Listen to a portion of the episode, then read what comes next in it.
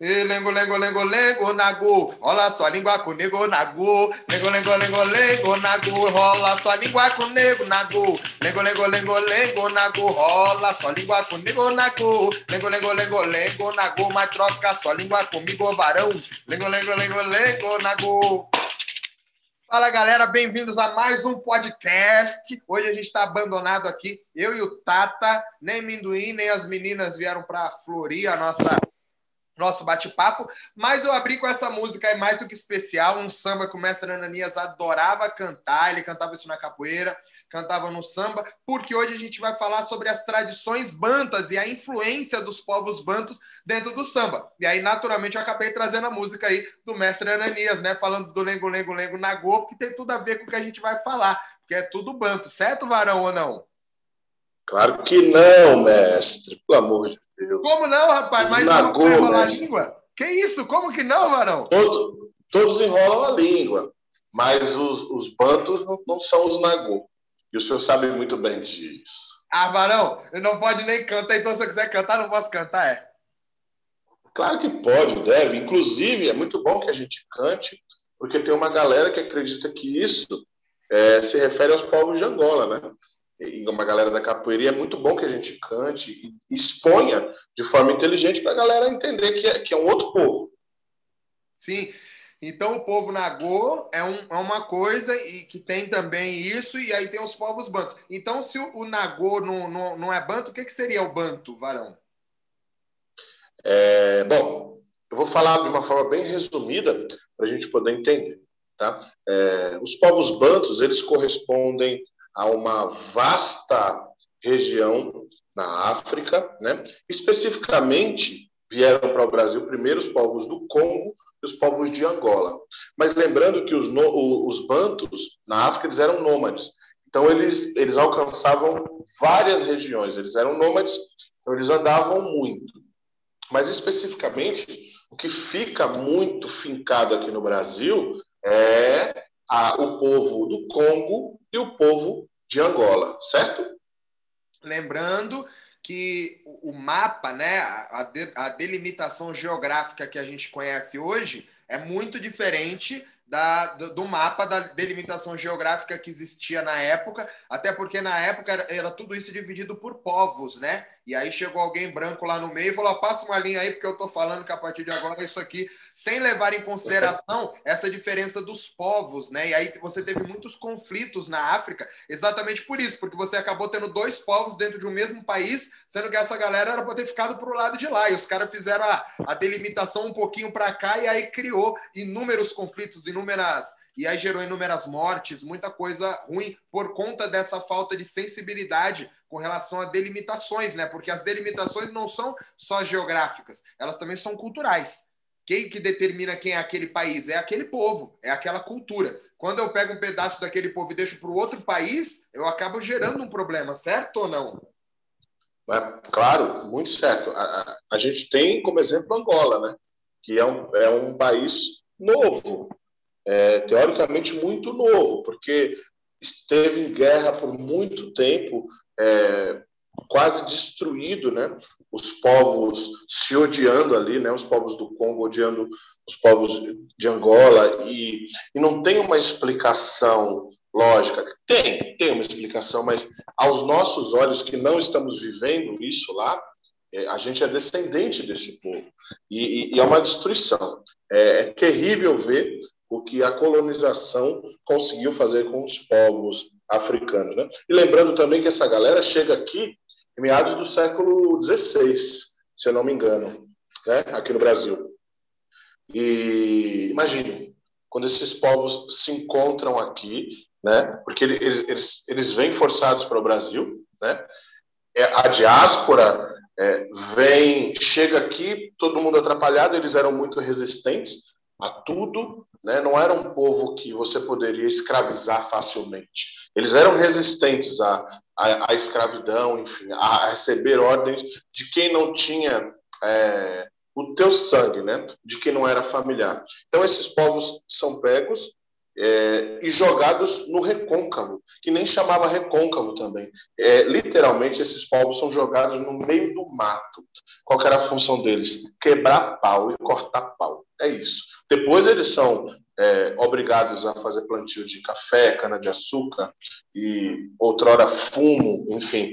Mas eles são colocados isolados no recôncavo, nos interiores, no meio do mato que eles não podiam fugir. Eles não conheciam nada, eles não conheciam as plantas, eles não tinham acesso a rio ou a mar, embora o Recôncavo tenha rio né, e tenha mar, mas eles ficavam no meio do mato, no meio do nada, né, justamente para que eles pudessem ser dominados.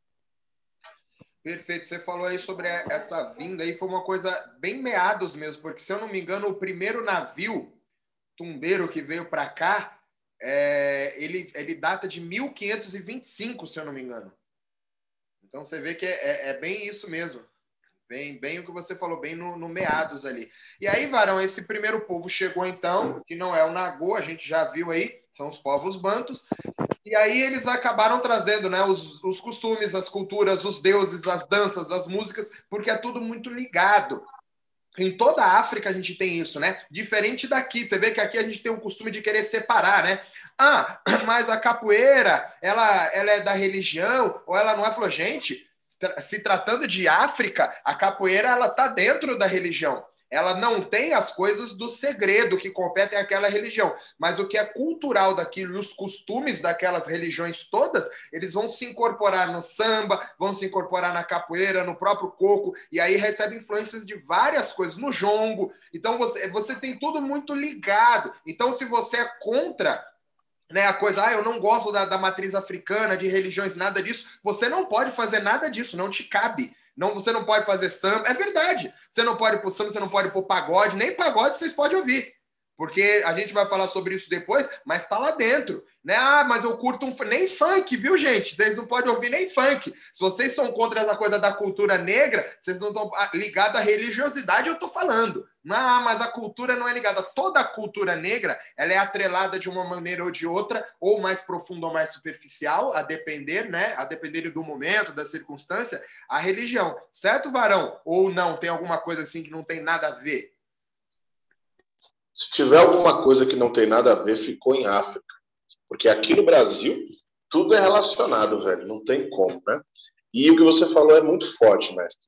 Os povos bantos vindo para cá, é óbvio que eles trazem toda essa cultura, né? E também, é, não, não chamava candomblé. A candomblé é uma, uma religião brasileira, né? Em África não existia essa religião. Peraí, existia lá o. Só para não perder aqui, só para eu entender, você falou que eu sou muito forte, foi isso? Como que é? Você falou que eu sou muito forte? Foi aí que você falou aí? Você não, falou... você não é tão forte assim, cara. Eu sou mais forte, olha. Ah, não, é que eu entendi. Você não falou isso, que eu sou muito forte? Claro que não. Eu disse que essa influência deles é muito forte aqui no Brasil. Né? Muito, muito forte. É, quando eles vêm para cá, quando esse, esse povo chega aqui, eles chegam de forma assustadora, né? porque eles, eles são jogados aqui como animais. Porém, a resistência desse povo foi tão grande, foi tão forte, que eles conseguiram, a duras penas, com influência de outras culturas, implantar coisas aqui no Brasil. Como eu havia dito, as culturas deles, a religião, não era o candomblé, é, eles não tinham esse intuito, talvez, de transformar é, tudo é, em uma coisa só. Lá era tudo separadinho, mas não era separado assim de desunião. Na verdade, cada divindade em África era cultuada em uma aldeia ou em uma cidade, se eu posso dizer assim. Eu nem sei como chamava. Eu só estou ilustrando, ok? Chega aqui no Brasil, todas as divindades são cultuadas dentro de uma só aldeia, entende? E aquela aldeia, né, que hoje a gente conhece como terreiro, templo, igreja, enfim, não importa. Aquela aldeia é, é um ponto de energia familiar. Por que, que nasce esse candomblé? Por que, que as pessoas se chamam de pai, mãe, tio, tia, padrinho, madrinha? Justamente pela estrutura familiar que os povos africanos tinham. Por mais que era tudo banto, lá no recôncavo, é, o branco é inteligente. Então, ele separava as famílias. Ele deixava um cara de Angola com um cara de Congo, com uma mulher de, de Moçambique e por aí vai. E as línguas eram parecidas. Kikongo, Kimbundo, é, Choco, é, Ovimbundo. Essas línguas são muito parecidas. Em algum momento eles começavam a se entender. E aí eles entendem que eles não poderiam se odiar naquele momento, porque senão eles seriam de fato dizimados. Né? Seriam dizimados. Então, essa estrutura religiosa, ela vem para constituir família. Eles precisavam estar juntos como família. Por isso que, poxa, o meu sangue está longe de mim, mas eu tenho um irmão aqui, esse irmão passa a ser pai, esse irmão passa a ser filho, passa a ser primo, tio, e por aí vai. Perfeito. E aí a, a estrutura religiosa, como a gente conhece aqui no Brasil, isso demora muito, viu, galera? Não é do jeito que o Varão tá falando aí, não. Porque aí o pessoal fala, ah, mas o Varão falou isso, a galera sentou lá para trocar ideia. E aí, bom, então semana que vem tá combinado, né? A gente já começa a fazer isso daí. Não é. É um processo. É, um, é, verdade, senão a galera acha que é uma coisa fácil, né? A gente está falando que esse processo aí não é porque o cara aceitou, não, porque eu preciso. É porque a necessidade colocou. Muita gente morreu, muita gente apanhou, nego perdia a orelha, perdia a língua, era chicoteado, perdia a mão, perdia a pé. Então tinha um processo de, de tortura, né? Espiritual, mental, psicológica, cultural, de todos os tipos de tortura em cima daquelas pessoas. Então, isso te ensina, né? A vida ensina. Falou, pô, talvez meu inimigo não seja tão meu inimigo quanto eu achei que ele fosse. Certo, seu Tata? Certo. Eu acho engraçado quando você fala isso aí, Mesquita. Você é muito é, fanfarrãozinho, cara. e é isso. É, foi... engraçado. Eu sou engraçado. Mas é isso, foi, foi muito difícil, né? É, é para que essa estrutura religiosa é, se constitua de fato no Brasil, para que tenha de fato força, energia. Tanto é que os nossos povos banto, a sua cultura aqui no Brasil é praticamente foi praticamente dizimada. Né? Falando de Candomblé especificamente, é, as pessoas de outras nações de Candomblé, elas em algum tempo diziam que os povos bantos não tinham deuses próprios. Olha que absurdo! Porque os povos bantos usavam a nomenclatura de deuses de outras etnias. Óbvio, era uma forma de resistência e proteção. Lembre que os povos bantos são os primeiros a chegarem no Brasil. Os primeiros.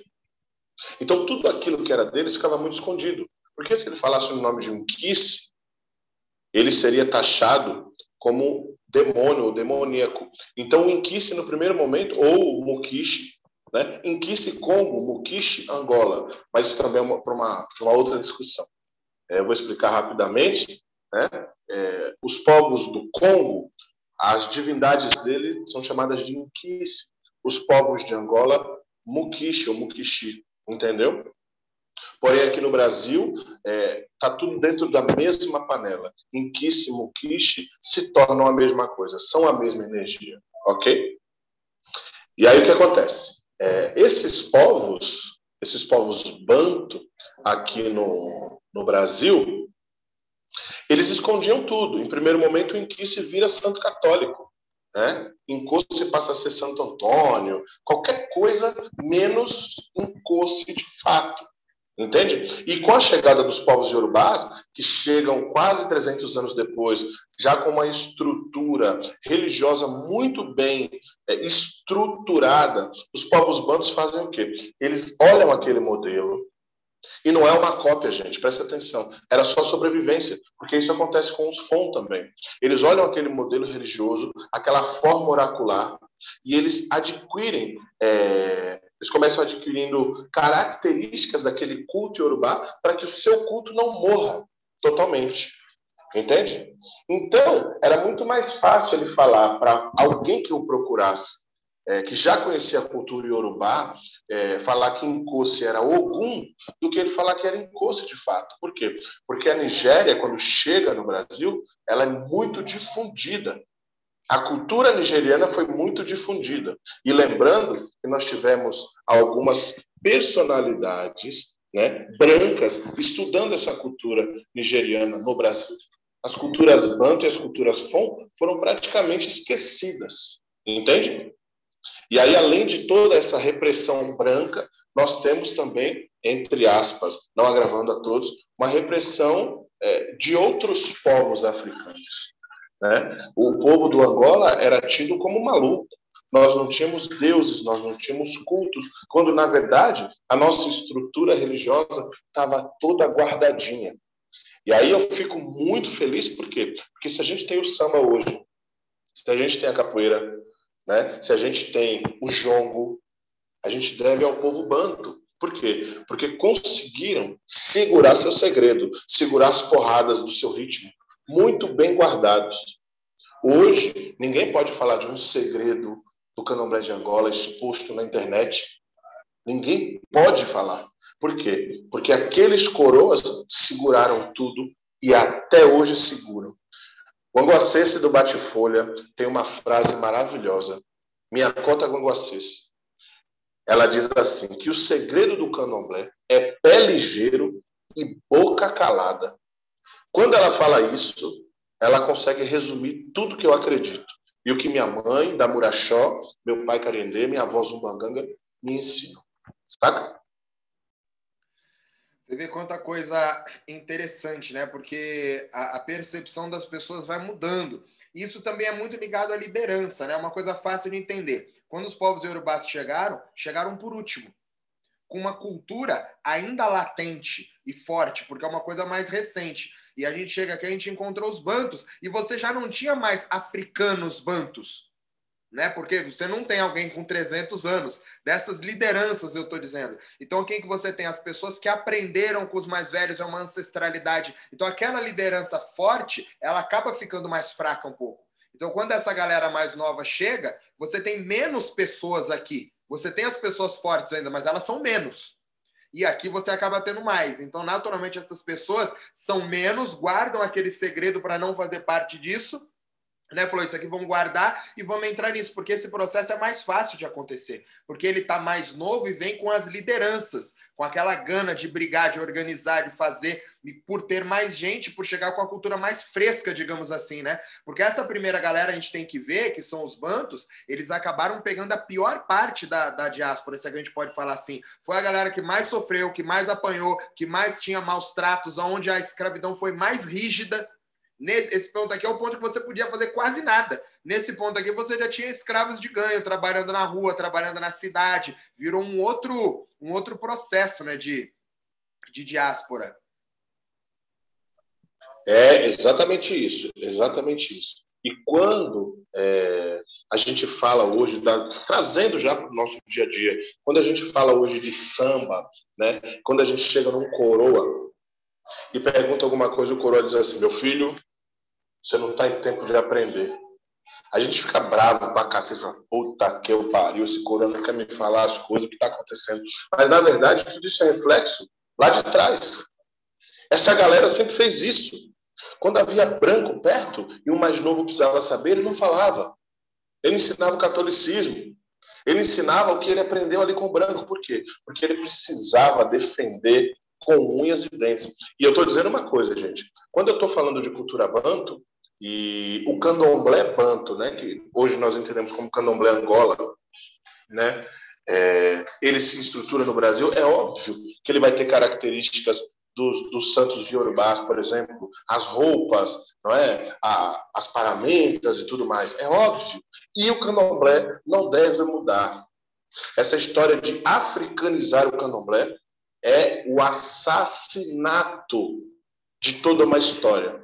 O candomblé é genuinamente brasileiro. E sim, ele tem influência iorubá. E o iorubá também tem influência banto. E deve ser permanecido assim. A gente não deve alterar nada. Pode alterar samba, mestre? Melhor não, né? Porque as pessoas ficam bravas. Deu um maior trabalhão para criar, aí eu chego lá, a pessoa muda minha música, muda meu ritual. Imagina. Exatamente. Se não pode alterar o samba, que é filho de tudo isso, imagina o pai e a mãe. A gente não deve alterar nunca. A gente não vai alterar nunca. Eu estou dizendo isso porque as pessoas que vão nos ouvir podem ser de candomblé. E às vezes nós mesmos angoleiros, a gente procura África. E tudo bem procurar África quando a gente fala de cultura. Mas falando de religião, o candomblé já tem uma forma de ser feito. Se a gente alterar, vai dar merda. Vai dar merda. Né? Dá para fazer bolo de fubá com jaca? Não dá. Bolo de fubá é fubá. Botou jaca, vai virar qualquer coisa no bolo de fubá. Conhecimento é sempre válido, né, seu Tata? Você estudar, ir para a África, entender, buscar as origens do povo negro que veio de lá, entender a cultura, é sempre válido. Até mesmo entender algumas coisas sobre cultos, né? O que não pode é você mudar algo que já está pronto, concordo plenamente. É questão que o conhecimento ele não ocupa espaço nunca, né? Então, se eu tenho uma opção de estudar alguma coisa, eu vou lá e estudo. Não quer dizer que eu vá transformar nada, né? Pô, eu vou fazer um samba de roda. Se eu puder estudar música, fazer uma aula, aprender a ler partitura, aprender a cantar vai me ajudar de alguma, de alguma forma ou de outra a entender melhor o samba, fazer melhor. Mas eu não vou trazer aquela técnica clássica da música é, erudita para dentro do samba, porque não faz o menor sentido, né? Então, os conhecimentos servem para ajudar, não para atrapalhar, não para mudar, não para transformar, não é nada disso. É isso. E, e, e trazendo novamente para o nosso samba, né? Que as pessoas ficam me perguntando direto, perguntam a você, as pessoas vão lá no Casa de Tapera, no direct, perguntam, mas o que, que o samba tem a ver com essa África? O que, que o samba tem a ver com esse povo de Angola? Não é? Gente, é, é sabido que os povos de Angola, quando vêm para cá, eles têm os seus ritmos próprios, que ficam fixados aqui no Brasil. Né? Ou barra vento, ou quebrado, barra vento quebrado, não é? Monjola ou cabula, não é isso? E o próprio arrebate. São os toques que estão no Brasil, que ficam no Brasil. Com esse tempo que os povos bantos estão no Brasil, como o Mesquita citou, já não havia quase africanos bantos mais. Já existia povos bantos nascidos no Brasil. Né? As pessoas nasciam aqui e nesses quilombos onde eles viviam, nessas comunidades, eles também adotavam povos indígenas naquela região. Por quê? Porque os povos indígenas, em algum momento, também sofreram com escravidão. Só que os povos indígenas conheciam aquela região muito bem, coisa que os africanos não. Então, quando esses descendentes de africanos é, trazem os povos indígenas para o seu convívio comum, em algum momento essa espiritualidade genuinamente brasileira começa a se manifestar. E nós entendemos isso hoje como caboclo. Entenda bem, gente, estou fazendo um resumão, tá? É, para que a gente não se estenda muito. Daqui a pouco o Mesquita vai fazer as considerações me dar umas espetadas. então, o que acontece? Quando é, esses povos indígenas se aproximam dos povos bantos, essa ancestralidade indígena também começa a se manifestar. E é óbvio que os ritmos de culto eram banto. Por isso que quando esses espíritos brasileiros se manifestavam, eles, eles eram cultuados em ritmos africanos. E o ritmo que mais fica próximo do samba que nós temos hoje, que sai dos povos banto, é o cabula ou monjola. Entende? E é, é muito simples ver essa ligação. Exemplo, eu vou cantar um samba e vou fazer uma clavezinha aqui desse samba. Preste atenção. Sambe, sambe, três dias na Lapa, três dias na Lapa, na Lapa de Bom Jesus. Ó a clave. Agora eu vou cantar uma cantiga branquice. Olha moçambura, lambecu, combo de Angola. Olha moçambura, lambecu, alu de Moçambique. Ai, ai, que eu amei, combo de Angola. Olha moçambura, lambecu, alu de Moçambique. Entende? É a mesma clave, a mesma porrada, só que eu coloquei uma cantiga de culto e uma cantiga de vadiação. Entende?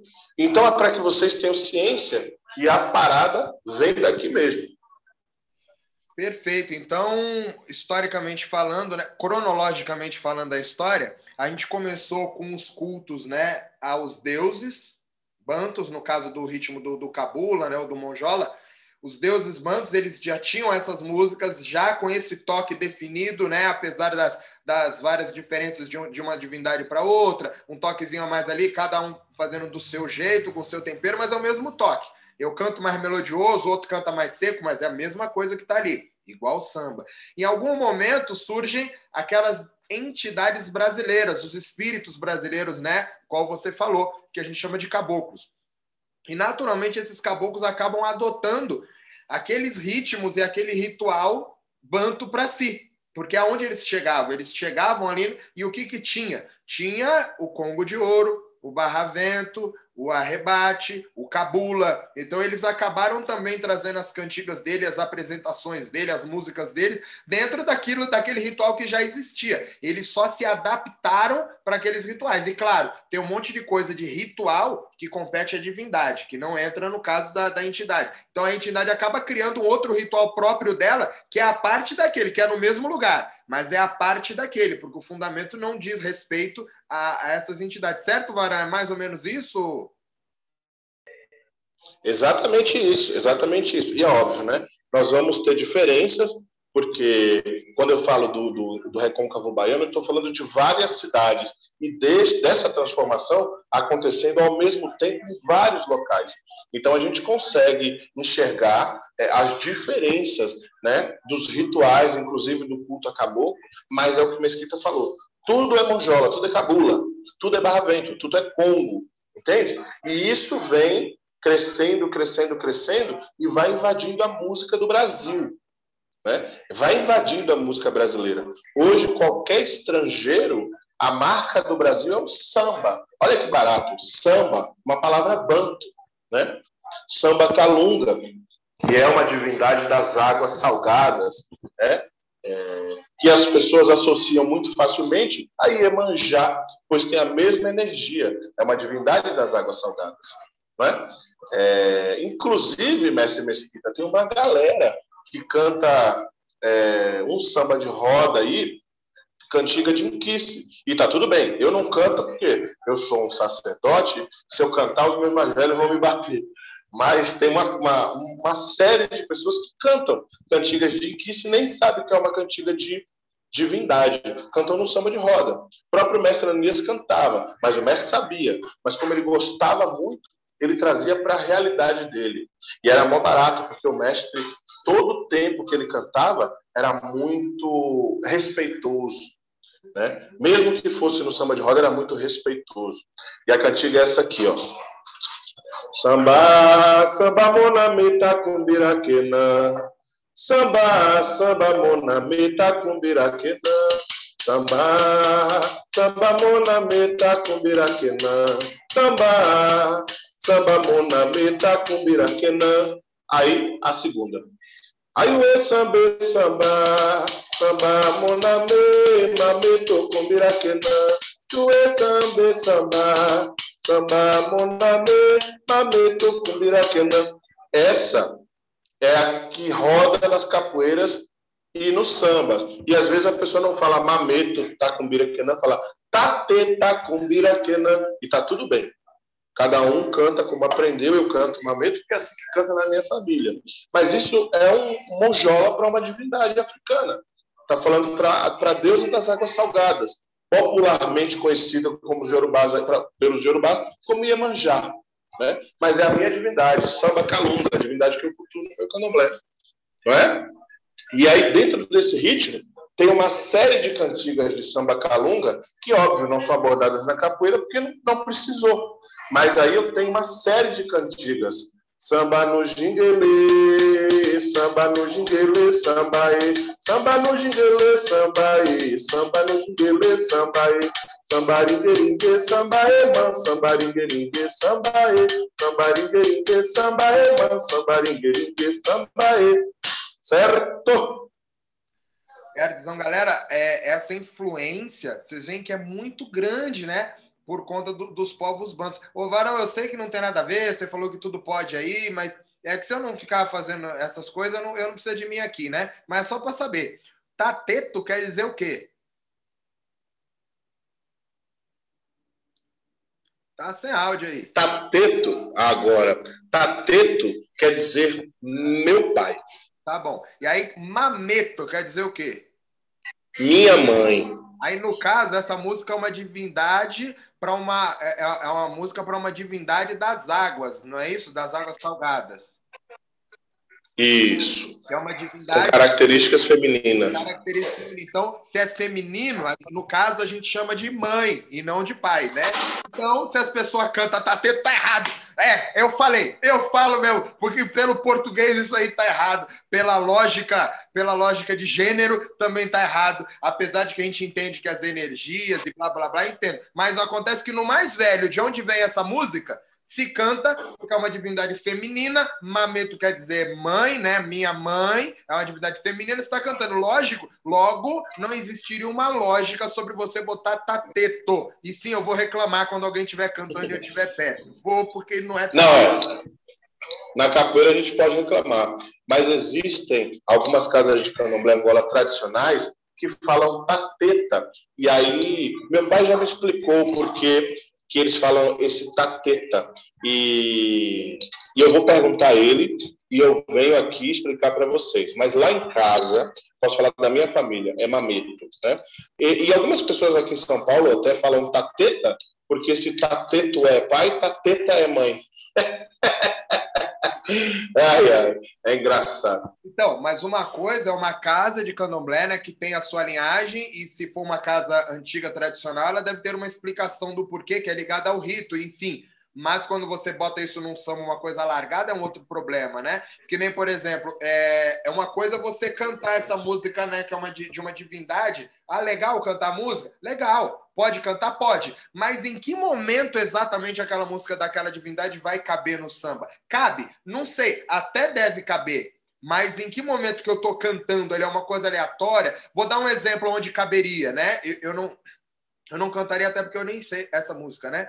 Mas, é, um exemplo, a gente está fazendo um samba e chega uma, uma pessoa para sambar que eu sei que é uma sacerdotisa, que ela é mãe de santo, que ela é de, de samba calunga, por exemplo, e ela entrou para sambar. Faria sentido, talvez, eu cantar essa música, mas aí tem um sentido que a parte do samba, eu estou fazendo uma homenagem para aquela pessoa que entrou, cantando para ela, cantando para a divindade dela, uma coisa eu e ela ali, um, elogio, né, falando que é, é bem-vindo, alguma coisa. Então eu peguei uma música de lá, botei num, dentro de um contexto que faça sentido, não religioso, mas uma coisa de, de, de, de elogio mesmo. Eu estou louvando aquela pessoa, falando que aquela pessoa chegou, aquela divindade chegou e está dançando e, e, o samba continua. Talvez caberia nessa situação, ou não, Varão, também. O que, que você acha? É, eu acho que sim, eu acho que sim é, é, louvável, né? Se for feito por uma pessoa que tem conhecimento, você disse, você saberia, então você poderia botar. Eu também botaria em outro momento, sei lá, se a gente sambasse é, na beira do mar, por exemplo, fazer uma homenagem à deusa do mar, ou no 2 de fevereiro, que é dia de Iemanjá, dia de Sabacalunga, dia de Micaiá, de Cocueto e por aí vai. Então, massa. Mas de outra forma, não. Inclusive, tem uma galera, é, inclusive na Bahia, que fez uma versão desse samba justamente para não cantar em Kiss, né? E ficou até bonitinho. Eles falam assim: samba, samba mona nega, menina bonita. Samba, samba mona nega. O que acontece? Mona é uma palavra de origem banto, significa filho. Mas no Yorubá também tem uma palavra chamada é, mona. E mona significa mulher no Yorubá. Entende? Então, as pessoas que colocaram esse samba no carnaval, eles fizeram uma alusão com o Yorubá. Mona negra, mulher negra, mulher preta. Entende?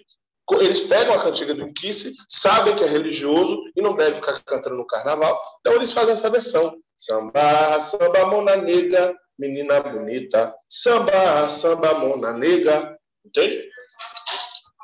Pô, isso aí, gente. O Varão ele, ele, é a favor, viu, de mudar as coisas e eu sou contra mudar as coisas. Então ele defende essa música e eu brigo porque eu acho que não tem que cantar. Porém, é, é uma situação muito confortável minha, né?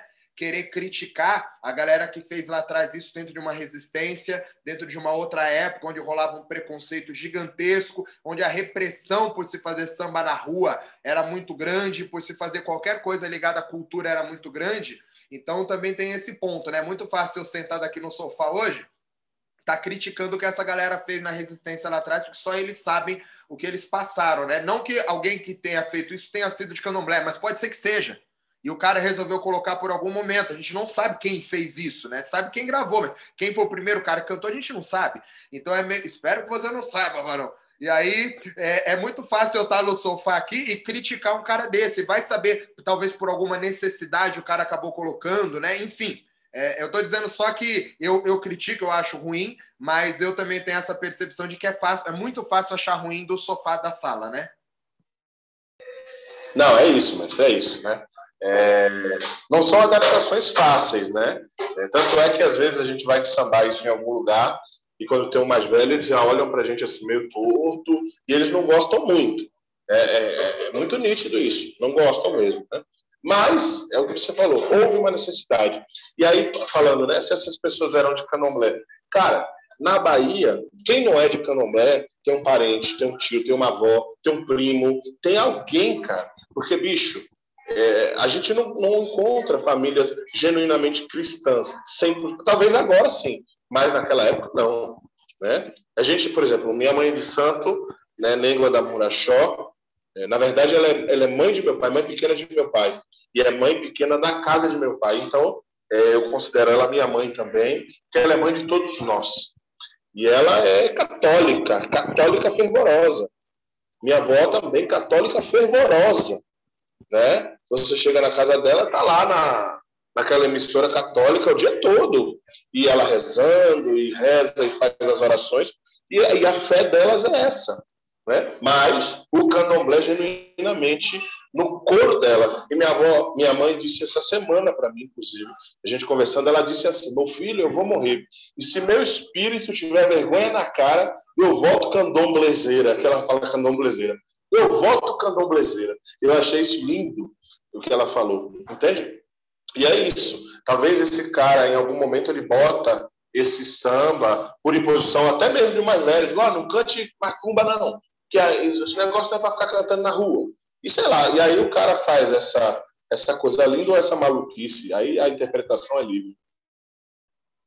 Sim, aí, como eu disse, né? A gente fala, ah, as senhoras são católicas, as mais velhas todas. É muito fácil a gente criticar hoje sentado aqui, mas a gente não tomou as porradas que essas senhoras todas tomaram lá atrás, né? Porque ser do candomblé hoje é pop. É legal ser do candomblé. Né? É, é, estilo, é verdade. Hoje você bota no Instagram, você põe fio de conta. E na época que era proibido andar de fio de conta? Hoje é legal andar de branco na sexta-feira, todo mundo quer botar branco na sexta-feira, mas e na época que você tinha que usar branco e não podia? Né? Porque o nego te identificava, tinha preconceito. Então, ah, mas ela é católica. Pô, ela é católica, mas sendo católica, ela, ela fez muito mais do que você hoje que não é. Então, vamos colocar cada um no seu lugar aí, né? Come, come sua sardinha aí, deixa quem tem que comer salmão, comer salmão. Vamos nos botando aí. Certo, Varão? Certíssimo, certíssimo. Isso aí vai dar samba, viu? Como a sua sardinha, eu como meu salmão. Eu vou, vou, eu vou botar um refrão nessa zorra aí, você vai ver. Mas bota meu nome que você não fez sozinho, não, se você fizer, porque a, a inspiração foi minha. Varão, seguindo que então, pena. seguindo então o processo, aí a gente desse caminho, a gente entendeu que as, as entidades acabam chegando naquele ambiente onde já tinham as entidades, e aí naturalmente elas começaram a cantar em português. E aí começa a ficar muito mais próximo da nossa realidade brasileira, porque o cara começa a cantar, o cara, a entidade começa a cantar aquilo que ela já tinha, tinha vivido, né? Então, cada o, você tem o, o primeiro caboclo ali, o índio, ele vai cantar e trazer aquelas coisas da mata, traz coisas de, de, de pássaros, as coisas com relação às plantas. É, é, uma maneira de cantar que era a realidade dele. Então, ele vai trazer conhecimentos ocultos com relação às plantas, às folhas. Ninguém conhece essas folhas melhor do que o cacicão, que, bom, imagina, o cara era pajezão mesmo, brabo, mexia com as plantas quando era vivo. Quando esse espírito volta, ninguém conhece aquilo melhor do que ele. E você tem um, uns caboclos muito antigos você tem os caboclos de mais de 100 anos. Imagina que não conhece. Então ele acaba trazendo esse tipo de conhecimento. Então você tem um tipo de influência. Né? E aí, dentro desse processo, você acaba tendo os outros tipos, né? Se a gente pode dizer tipos de caboclos. Aí você tem os boiadeiros, os vaqueiros, que nem sempre tem uma separação, porque tem muito vaqueiro boiadeiro que era filho de índio ou que era índio e virou boiadeiro, que virou vaqueiro. Então, passa a ser uma coisa meio que misturada, meio que tudo junto. Porém, quando a gente vai cantar isso, a gente acaba definindo temas. né? Isso dentro do, do candomblé. Mas o definir temas, não é, temas é uma coisa mais moderna. O que a gente define são energias. Então, quando a gente vai cantar para esse tipo de energia, a gente vai, ó, vamos juntar aqui, vamos cantar. Então, você bota tudo quanto é ritmo ali dentro daquela energia. Acabou aquele, agora vamos botar essa outra energia. Então a gente vai louvar essa galera aqui que canta essa energia. É mais ou menos isso, Varão? Isso já era, já era separado, sempre foi essa coisa de, de, é tudo junto, porém tem momentos ali dentro daquele tudo junto. É isso ou não? É isso, é isso. Na verdade, a divisão, falando de, de religião, né? Essa divisão de, de caboclos, de, de pena, são os, os indígenas, os índios, caboclo de couro, são vaqueiros e boiadeiros, enfim. Isso se dá na Umbanda. Porque no candomblé é tudo caboclo, cara. Inclusive, de vez em quando aparece até alguém que vem da, da do Mar. Até o Marujo vem sambar ali no meio de caboclo. É comum? Não. O candomblé já divide, né? A parte de, de, de Marujo. Mas de vez em quando aparece, cara. E tá tudo bem. E lembrando que é, cantar em português é, não é só uma parada indígena. Esses povos banto aqui no Brasil, é, eles tinham as cantigas, óbvio, em língua quimbundo e kikongo, porém, muitas vezes eles compunham em algum momento coisas em português para falar do próprio inquice. Né? E às vezes faziam até associação com, com a língua iorubá dos orixás e cantavam em português. Exemplo, é, algumas cantigas é, e aportuguesadas que o povo de Angola canta. E está tudo bem, não está errado. Também no Monjola, no Cabula. Por exemplo, ó, isso é para Mutalambô. Mutalambô é, é Mucongo. Mucongo é um caçador, ok? Como Oxóssi também é um caçador e Orulá. Então o povo bota a cantiga assim, ó. Caça, caça no canindé, pula e por amor. Caça, caça no canindé, Oxóssi caçador. Caça, caça no canindé, pula e por amor. Caça, caça no canindé, Oxóssi caçador. Canindé é um tipo, é uma etnia indígena, entende? É uma etnia indígena. Muita gente canta isso na hora de caboclo e tem casas tradicionais que canta isso na hora do gundê de Mutalambô. Eu, particularmente, acho lindo. Eu acho aportuguesado dentro do Angola a magia de tudo isso. Por quê? Porque em algum momento aquele povo não tinha como cantar Kimbundo e Kikongo, porque eles não dominavam mais isso. E os mais velhos eram muito calados. Muito, muito, muito calados. Entende? Então, esse lance de cantar português, além das nossas entidades brasileiras, em algum momento os deuses africanos começam a entender nossa língua é, de forma portuguesada. O problema é que isso tomou uma proporção tão grande que alguns terreiros de candomblé querem só cantar língua portuguesa agora, não quer mais cantar. Não é que não quer, mas é mais fácil cantar português do que quimbundo e Congo. E aí descaracteriza, onde Outras nações dizem que, que Angola é Umbanda melhorada. Eu não acho que a Umbanda seja ruim. Eu acho isso uma frase preconceituosa duas vezes. Comparar Angola a Umbanda, não que seja um problema, mas são religiões distintas, e dizer que é uma Umbanda melhorada. Poxa, a Umbanda não precisa melhorar. A Umbanda, como ela foi criada, está ótima. A Umbanda não precisa de nada, como Angola também não precisa. O Angola já tem sua estrutura. E é triste né, quando a gente vê outros povos fazendo isso. Sim, cada um no seu quadrado, né? Se você não gosta, você não vai lá, vai no outro. Se você não gosta daquele que você está fazendo lá, vai no seu, que é legal, e tá tudo bem, deixa o cara fazer o que ele quiser. Isso que eu ficar metendo na vida dos outros. Bom, então, seguindo o Barão, a gente começa a entender, porque esse, esse cabula cantado em português, já no caso das entidades, e até essas próprias músicas em português cantadas para as divindades, né? Acaba se misturando quando a galera tá tocando ali, porque eu vou tocar o meu ritmo, que é o banto, estou tocando tanto o Congo de Ouro quanto o Barra Vento, é o que a galera faz. O que você faz lá dentro é o que você vai reproduzir no seu dia a dia, porque você vive aquilo. Né? Então eu tô tocando, o cara não tá lá dentro cantando, quando ele vai sair aqui fora, ele vai cantar um forró, né? Não vou cantar um bolero, não, não tem. Eu vou cantar o que é o meu dia a dia. Igual a gente, quando tá fora, a gente hoje canta capoeira. Você tá andando no carro dirigindo, vê uma música de capoeira, você canta, é, porque é o que você já faz. Se vê uma música de candomblé, você vai cantar, é o que você é. E esse processo também acontecia lá atrás. Então, esse, esse cabula, que não era samba, né? Era cabula. Acabou chegando para fora dos portões do, do religioso. Ele saiu do limite religioso, né? A parte das cantigas e a galera começou a levar isso para fora. E como você falou, isso acabou influenciando a música brasileira como um todo, independente de samba de roda agora. Você acaba tendo essa, esse mesmo ritmo do samba dentro da própria bossa nova. Você teve essa, essa influência muito grande ali.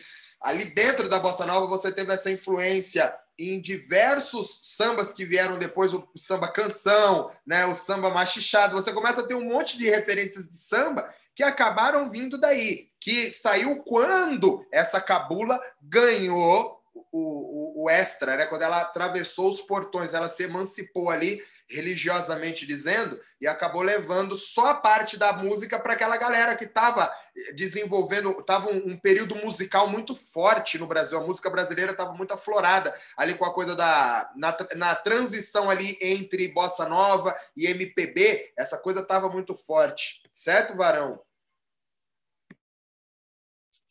Certo, certo. Ela é, e é tão forte que essa influência ela é avassaladora, né? Mas para um bom sentido. Porque a gente pega uma música europeia, digamos assim, é uma música bonita, agradável, porém, ela toca no coração, mas ela não toca no corpo, cara. E eu não estou falando mal, eu só estou falando que ela não toca no corpo. A música africana, ela vem tocando no coração e no corpo. E aí, quando essa parada chega no Brasil, que sofre influências indígenas, é, que sofre influência dessa terra, é uma música que toca o coração, sacode o corpo e esquenta a alma. Porque não existe criatura na face da terra, não existe que não escute um tambor e não se manifeste. Nem que a pessoa diga, eu não aguento mais isso, mas se manifesta. Porque não tem como, a parada é ancestral demais, cara é ancestral demais. Às vezes, é, eu andando em Salvador, eu achei aquilo a coisa mais bonita que eu vi. Eu estava escutando um, um, um baticum, velho. Um negócio de porra, tá tendo um candomblé por aqui. Vou comer um caruru. E aí fui descer na ladeira, velho. A ladeira da roça do meu pai. Eu sabia que não era lá em meu pai. Tem alguma macumba por aqui tocando. Meu irmão, era uma igreja protestante. Era uma igreja protestante. Os caras com pandeiro na mão, pandeiro, pandeiro, e um, acho que era uma conga, não lembro, uma timba, sei lá o que era. Mas era um ritmo que eu vou te falar, velho. Só vai de roda ali dentro. E o pau quebrando na igreja, eu achei aquilo bom barato. Eu parei na porta e digo, porra, esse aí é a igreja que eu queria para mim, viu, velho? Que batucada, velho. Que batucada. Porque é isso. É, olha, olha como essa, esse negócio é avassalador.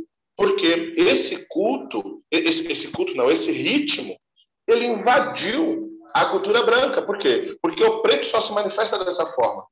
Você vê um preto é, é, é cantando ópera, é bonito, mas é até estranho. É estranho. Caramba, ele está muito parado. Ele está muito parado. Aí você vê esses pretos todos cantando, por exemplo, saindo um pouco do tema, mas só para dar exemplo, cantando blues, tocando um blues, o corpo dos caras mexe o tempo todo. Por quê? Porque o sangue deles pede essa batucada, pede esse movimento. Como o tambor foi tirado deles, eles colocam batucada nas cordas. É impressionante. E aí, aqui no Brasil, a parada bombou. Bom, é, já tocando no assunto, então vou pegar seu, seu gancho aí. Você vê coisa legal, né? Porque tanto blues quanto jazz, esses movimentos da música negra nos Estados Unidos, é, eles tiveram uma influência musical também, que vem de dentro da música, só que no caso lá, a música gospel, né? Então, é que eles louvavam também Deus, da, da, ali da maneira deles, que acabou sendo uma igreja protestante, mas eles pegaram aquela música que era a música negra, da época, porque você tinha as músicas cantadas na igreja dos brancos e na igreja protestante negra eram outras músicas que louvavam de outra maneira. Isso independente de eu concordar ou não, só estou trazendo a, a informação. E eles acabavam pegando aquelas músicas e aquele ritmo que era cantado foi o que deu origem ao blues. Inclusive, os caras que faziam blues acabaram sendo excomungados da maioria das igrejas, porque a galera da igreja não aceitava você pegar aquela música e transformar, mudar e levar para o profano, porque aquilo era para louvar Deus. Então eles acabaram criando todo o misticismo. E aí você tem aquela coisa do, do branco, mais uma vez, se metendo no meio, né? Com uma coisa do, do negro não ter a capacidade de criar. Porque a, a música está dentro do negro. Aonde quer que ele esteja, em qualquer lugar do mundo, está dentro dele, está no corpo, está na alma, está costurado. E aí você tem o processo do blues e os brancos falando que, os, que quem toca mesmo eram os brancos que frequentavam as escolas. Como podiam os negros tocarem daquele jeito, né? tanto violão quanto os instrumentos de sopro, como poderiam tocar daquele jeito sem frequentar as escolas? E aí onde teve, você começa a ter lendas em volta, né? Como os primeiros, os primeiros tocadores, os primeiros artistas, né, de blues, é, aquela coisa deles terem um pacto com o demônio, que foi colocado, que fizeram um pacto na encruzilhada, né? Por quê? Uma coisa de, de querer justificar por que, que o negro faz aquilo né? Ah, o negro tá tocando porque o, o, o demônio fez um, pacto ali no, com ele, aí deu talento para ele, aí todo negro começou a fazer paz. De repente, todo negro tem pacto com Satanás, mas é só se ele toca, porque os outros não, entendeu? Então a questão é uma coisa de justificar, ou seja, no mundo todo aconteceu esse processo, né, de massacrar o nosso talento, massacrar a nossa cultura, e no Brasil, apesar de também ter esses massacres de outras maneiras, a gente conseguiu aflorar isso de uma maneira ou de outra, porque a gente influenciou a música que tem no Brasil hoje. E isso é uma coisa muito legal. Então você vê, a gente tem o, o, todos os sambas, todos, viu, gente? Todo mundo que faz qualquer samba que você faça aí na sua vida, ah, mas eu faço samba, não sei da onde, que a minha avó me ensinou. Tá bom, esse samba aí, em algum momento, voltando para trás, ele saiu do cabula. Porque foi o que veio primeiro. E ele foi evoluindo. Então, qualquer tipo acabou caindo nisso. E os outros ritmos também. Então, a gente tem influência hoje dos povos mantos literalmente na nossa musicalidade, né? Porque hoje o Brasil é o samba, né?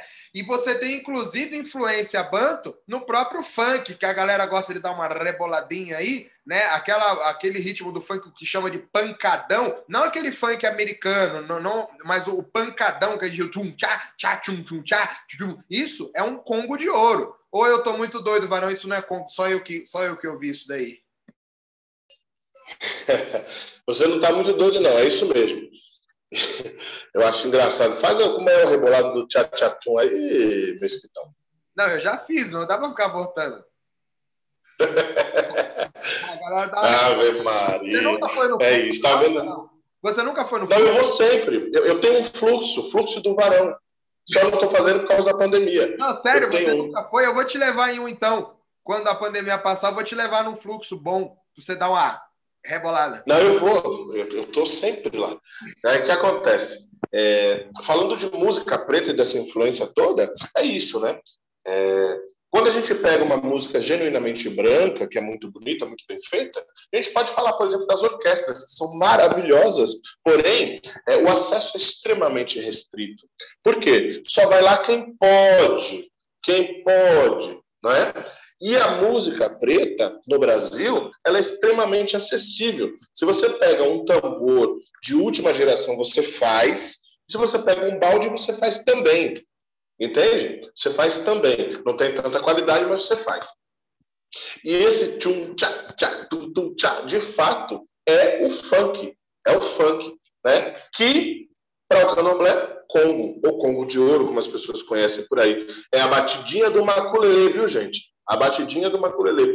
Outra parada que é muito legal, né? É, falando novamente do Congo, é, a pessoa não gosta de samba baiano de jeito nenhum, porque ele é um samba de macumba, mas ela escuta o Péricles. Ela escuta o Exalta Samba, ela escuta o Catinguelê. Só que a base desses caras, né, quando é um samba mais corrido, ela volta realmente para o cabula, só que quando é um samba dolente, um samba mais é, mais romântico, ela precisa de um pouco mais de swing. E esse swing a gente também faz com o Congo, tá? Para quem não sabe. Então a porrada vai ficar tipo assim, ó.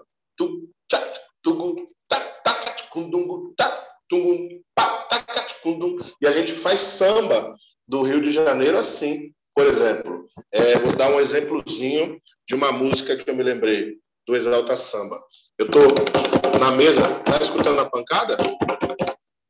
Da mesa? Ou não? Dá tá. sim. Então, tipo assim, eu jamais imaginei viver um grande amor. Depois que eu te encontrei, tudo se transformou. Você. Então,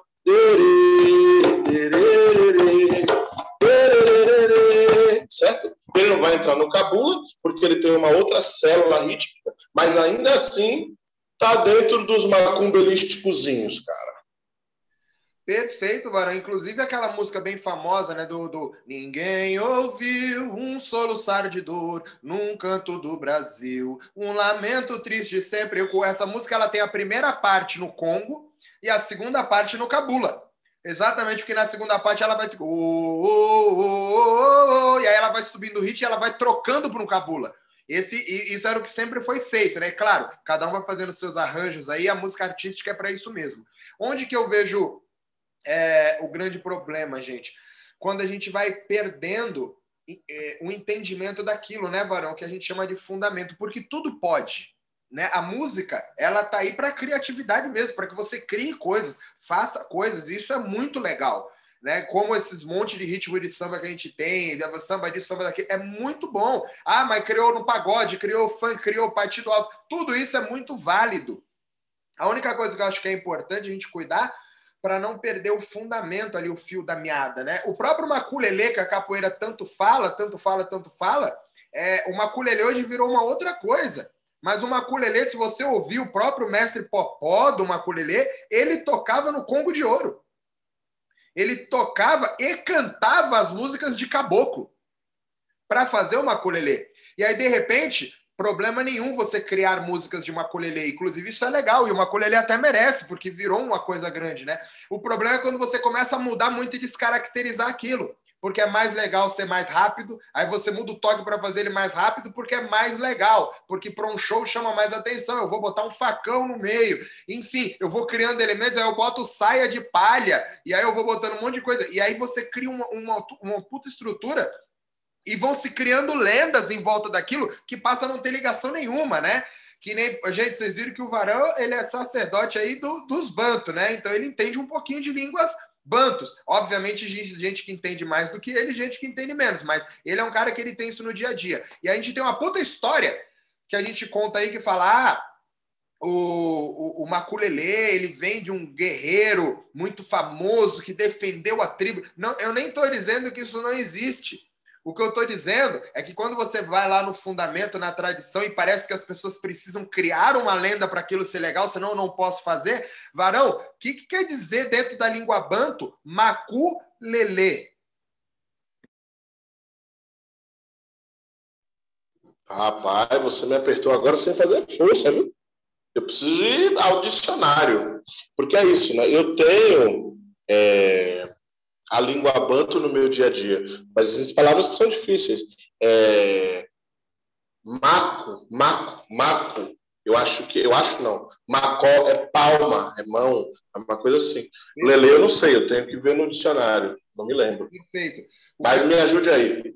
Ah, lembrando, viu, gente? Rapidinho. Lembrando, quando a gente fala de língua banto, né? É, não tem uma língua só. A gente fala de quimbundo, de congo, de choco, de Kyoko, a gente fala de, de ovimbundo, e às vezes a mesma palavra tem significados diferentes nessas línguas. Perfeito. Eu, eu, conversei uma vez com o pai André, né, que inclusive é muito amigo seu, muito amigo nosso, né? Que também tem uma linhagem de candomblé Angola, ele também é um cara que estuda muito. E uma vez a gente conversando sobre isso, ele falou que, na verdade, o macu é exatamente isso que você falou, de mão, né? De mão. E ele falou exatamente que esses significados eles também mudam de dialeto em dialeto, de, de, de, de línguas em línguas, tudo é banto, mas é diferente. E o lelê quer dizer o bastão, um pedaço de pau, é o pau. Então é o pau na mão. Então o maculelê seria a dança do maculelê, a dança do pau na mão. Né? Eu não preciso criar. Um, um, imagina, eu crio toda uma lenda onde um guerreiro teve que lutar e ele morreu, e depois ele voltou, e aí puseram saia de palha no, no, no, no guerreiro. Onde que entrou exatamente a saia de palha? Saia de...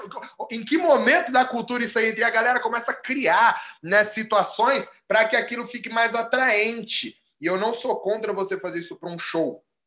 Que show é show. Só que dentro da nossa cultura é importante em algum momento a gente manter esse maculelê aí vivo, que ele não é a milhão, ele não é a 300 por hora, ele é num ritmo aonde a divindade conseguia dançar, aonde você bota as cantigas de uma forma cadenciada, porque não é descarreado. Então é importante a gente evoluir para o show, mas é importante a gente também manter esse outro aqui. Nem que seja só para gente. Vamos fazer um maculelê nosso aqui que não é, não é para as pessoas verem porque ele não é para ser legal. Ele é para ser cultural, porque isso aqui é cultura. Isso aqui é show. Só que a galera começou a chamar isso de cultura e começou a não fazer mais isso. E esse mesmo processo que eu estou dizendo, porque ele aconteceu no samba. Nós temos vários tipos de samba e todos são legais. O problema é que a gente tem um samba cultural que traz um fundamento, que traz um ensinamento, porque a cultura, gente, tem que ensinar, tá? A cultura tem que ensinar algo. Esse é o papel da cultura em qualquer povo. Qualquer povo que você vai, antigo ou não, o papel da cultura é ensinar o povo. E cada povo vai ensinar, cada cultura vai ensinar o povo de um jeito, de acordo com a cultura dela. Então a nossa cultura, ela é negra e ela tem que nos ensinar coisas negras, maneiras de pensar negras de qualquer povo que seja, de qualquer. A, a função da cultura é ensinar. Quando você está fazendo algo que não está ensinando sobre aquilo, não é cultura, muda o nome. Isso é importante entender. Então, quando a gente faz samba, nem todo samba é cultura. Se o samba não está ensinando, ele não é cultural, menos ainda tradicional. Então, eu não sou contra a gente fazer todos esses sambas comerciais para show, para ganhar dinheiro. É válido e é bom e tem que fazer mas a gente tem que manter aquele outro aqui que traz os significados. Quais os significados? Desses 300 anos de nego tomando chicotada, chibatada ali no meio. Você não pode só voltar para cá e falar, não, mas isso aqui não tem nada a ver. Como não tem nada a ver? Então, quando você faz o samba tradicional, aquele tradicional ele tem por obrigação trazer elementos, que é o que a galera reclama muito. Ah, vocês fazem samba de caboclo, mas vocês não são caboclo. Eu falei, não, não sou caboclo e nem tapado, porque eu consigo entender a responsabilidade de trazer a cultura. E aquele samba que vem, ele tem a responsabilidade de estudar. Se você não estuda, o problema é seu. Mas você está fazendo um desserviço para a cultura negra. E aí entende-se qualquer ogante candomblé, qualquer chicarangoma, qualquer pai de santo, qualquer tatanquice, babalorixá, qualquer capoeirista, tem primeiro essa obrigação cultural aí. De manter esse tipo de coisa viva ali no meio. Aquilo ali não é para você se divertir, cara. Se você não consegue se divertir dentro de um ritual como ele é, você tem que procurar outra coisa para fazer. Se o candomblé não é divertido para você como ele é ali na hora da festa, é chato, você tem que ir para outro lugar. Se o fato de estar no dia a dia do candomblé é ruim, vai para outro lugar. Ah, ficar cantando todas as músicas de capoeira, é, é, a gente faz isso.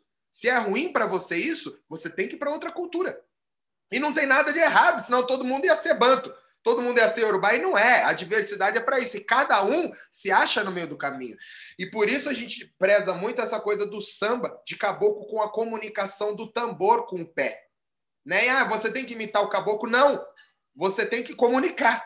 A, a Frida Kahlo, varão, ela tem uma frase muito legal que eu acho muito incrível.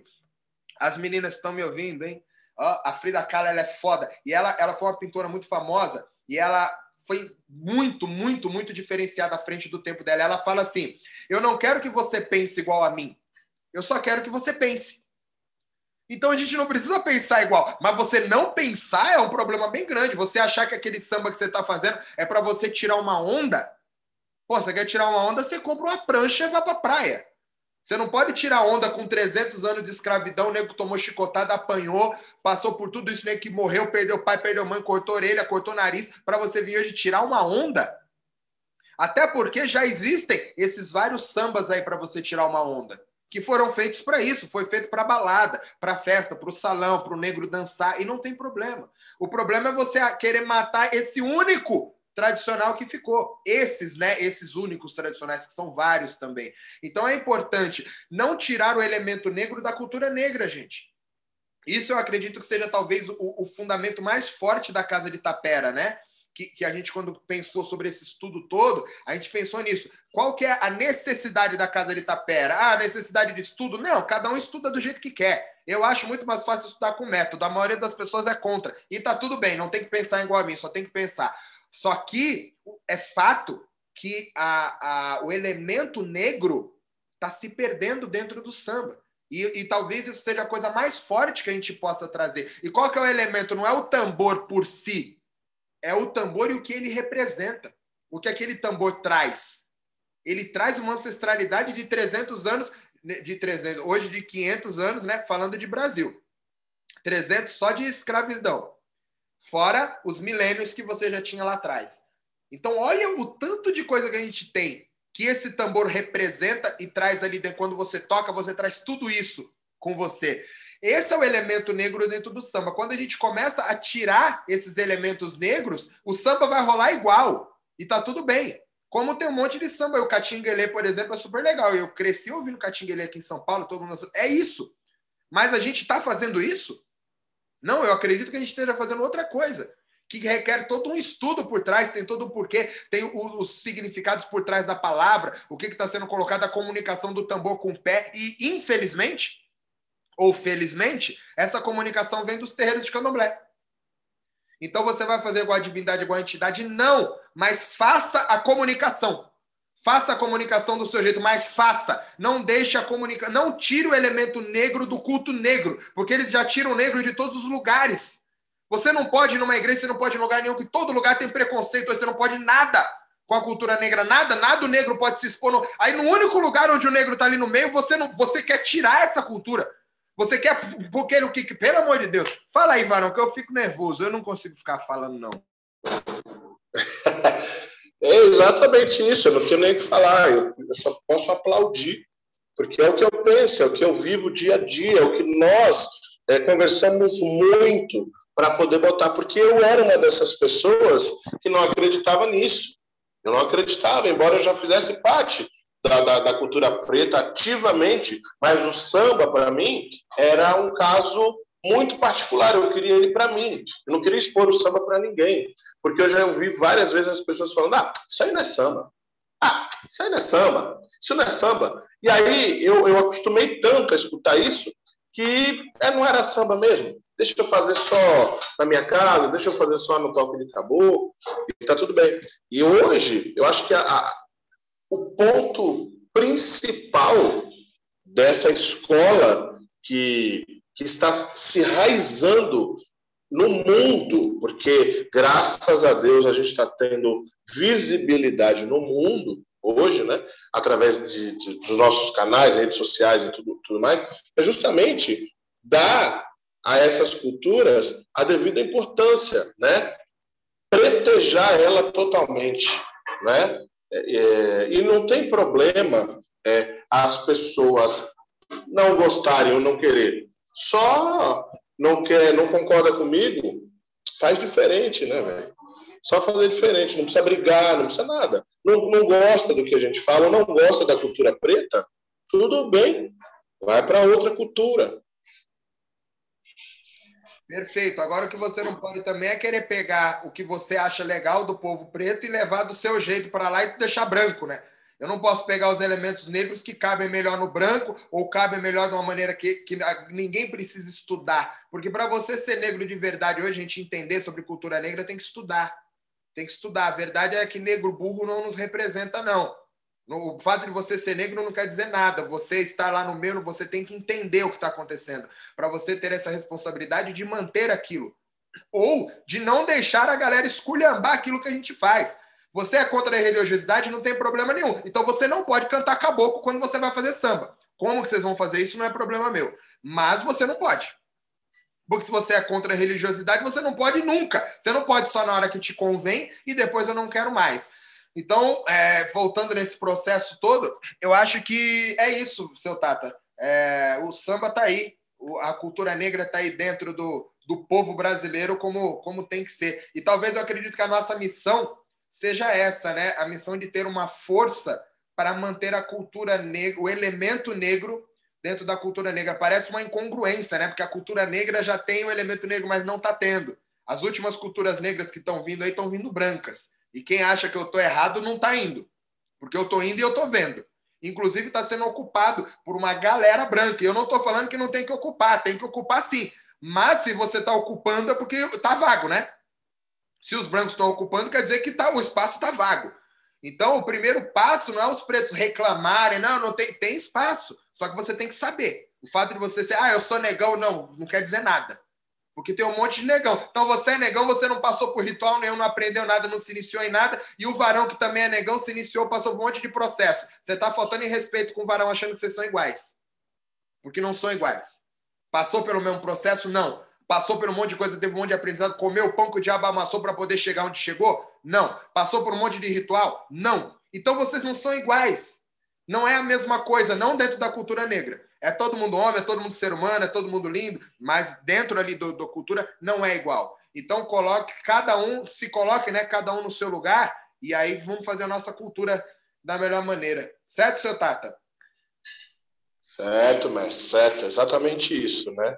Ser preto requer responsabilidade e nós é, estamos aqui como um instrumento é, para sermos usados justamente para trazer novamente essa responsabilidade ao nosso povo, né? Ao nosso povo, porque é muito difícil. Isso também nos foi tirado, né? Mas eu acho que isso é um tema para um outro podcast, porque a gente está aqui justamente para trazer cultura para vocês. E eu acho que ficamos por aqui, não é isso, mestre? É isso. Fechou. Seu Tata, muito obrigado. Desculpa ficar nervoso, mas é que quando não tem as meninas, eu fico muito nervoso. Não gosto de ficar sozinho com homem, tá bom? Tá certo, velho. Valeu, gente. Fica com Deus. Obrigado. Tchau, tchau.